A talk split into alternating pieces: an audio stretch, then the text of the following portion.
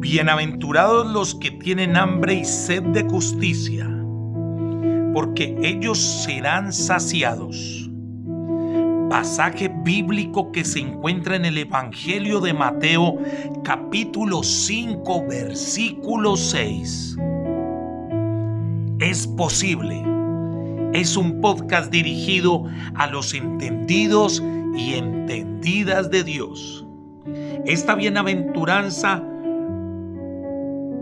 cuya traducción directa afirma que son dichosos todos los que tienen hambre y sed de hacer lo que Dios demanda y lo que Dios exige.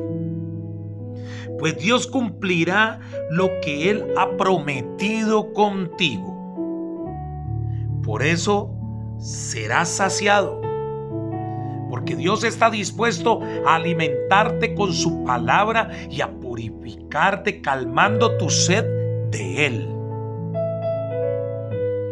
Dios cumplirá siempre sus promesas y está dispuesto a saciarte gratuitamente.